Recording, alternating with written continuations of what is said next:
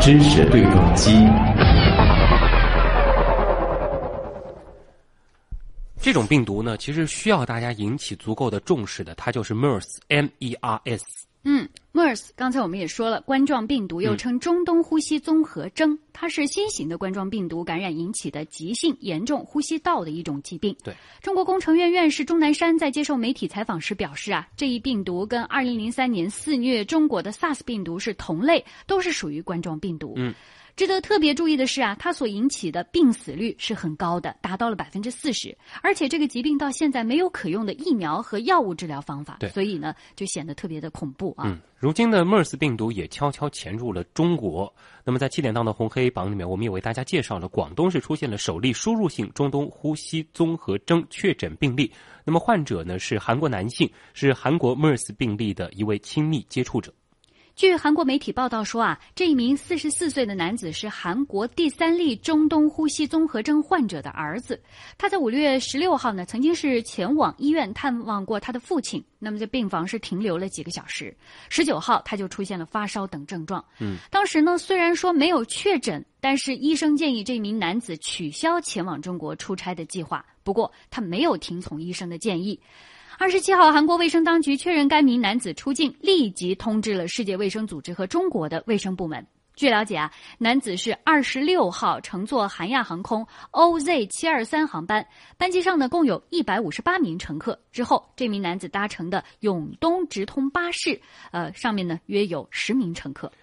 那么香港方面呢，目前已经呼吁所有搭乘相关航班和巴士的乘客及时的和香港卫生防护中心进行联系了。嗯。呃，我们大家应该都会记得，在十多年前，只要谈到 SARS，大家都会谈 SARS 色色变啊。说到这个 MERS，很多人还不太熟悉。这个 MERS 和 SARS 是类似的一种病毒吗？这个 MERS 到底是一个什么样的病毒呢？我们首先通过一个短片来了解一下。下半年开始，沙特阿拉伯最先开始零星出现患有急性呼吸系统综合症并伴随肾功能衰竭的病人。病原体检测显示，这些患者都感染了一种新病毒，它与人们熟知的非典病毒 SARS 同属于冠状病毒，但类型不同。此后，约旦、卡塔尔、阿联酋、突尼斯乃至法国、德国、英国、美国先后发现该病确诊病例。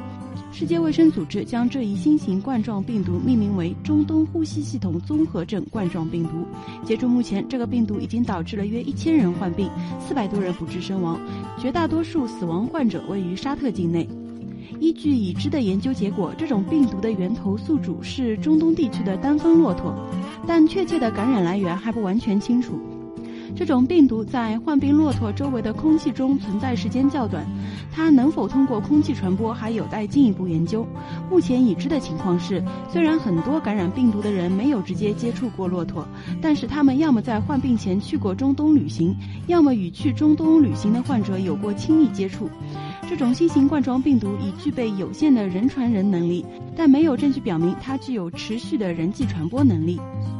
中东呼吸综合症潜伏期在二到十四天，典型症状包括发热、咳嗽和气短等，也有的会出现腹泻等胃肠道症状。重症病例可能导致呼吸衰竭，部分病例会出现器官衰竭，尤其是肾衰竭和感染性休克。免疫力低下、老年人和伴有慢性病的人群更容易发展为重症。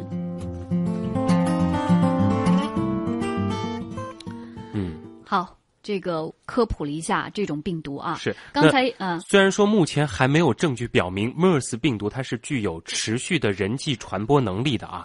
但是呢，它还是会可能发生人传人的情况，需要引起足够的重视的。那么，韩国高丽大学研究组目前已经是共同开发可在十五分钟内诊断动物是否感染这种中东呼吸综合征的诊断工具箱，并且是向沙特阿拉伯和阿联酋出口了。嗯，我们经常说未雨绸缪，所以呢，了解了这个病毒之后，还要做好预防，这是一个关键点啊。对，接下来我们也请互动编辑叶星辰来给大家。着重介绍一下预防的措施吧。叶星辰，嗯，好，首先呢，我们就是要保持良好的个人卫生习惯，还有环境卫生，啊，要勤洗手，避免用手直接的去触摸眼睛、鼻子还有嘴巴。当然呢，也要避免密切接触有呼吸道呃感染症状的这样一些人。啊，除此之外，也可以要直接呃避免直接接触动物以及动物的一些排泄物。那么，当你出现呼吸道感染症状的时候呢，就要及时的就医。那患病期间呢，也要尽量避免和其他人的密切接触。嗯，呃，近距离接触别人的时候呢，要戴好口罩。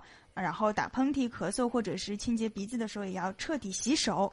清洁完了之后，那在你入境的时候，如果有发热、咳嗽、呼吸困难这样的情况，这样一些急性呼吸道症状的时候呢，也要主动的报告。回国十四天之后，如果出现急性呼吸道感染的症状，也要及时就医。那你就诊的时候呢，也是要佩戴好口罩，避免乘坐公共交通前往医院，也要主动的向医护人员告知近期的旅行史以及在当地的一些暴露史。嗯。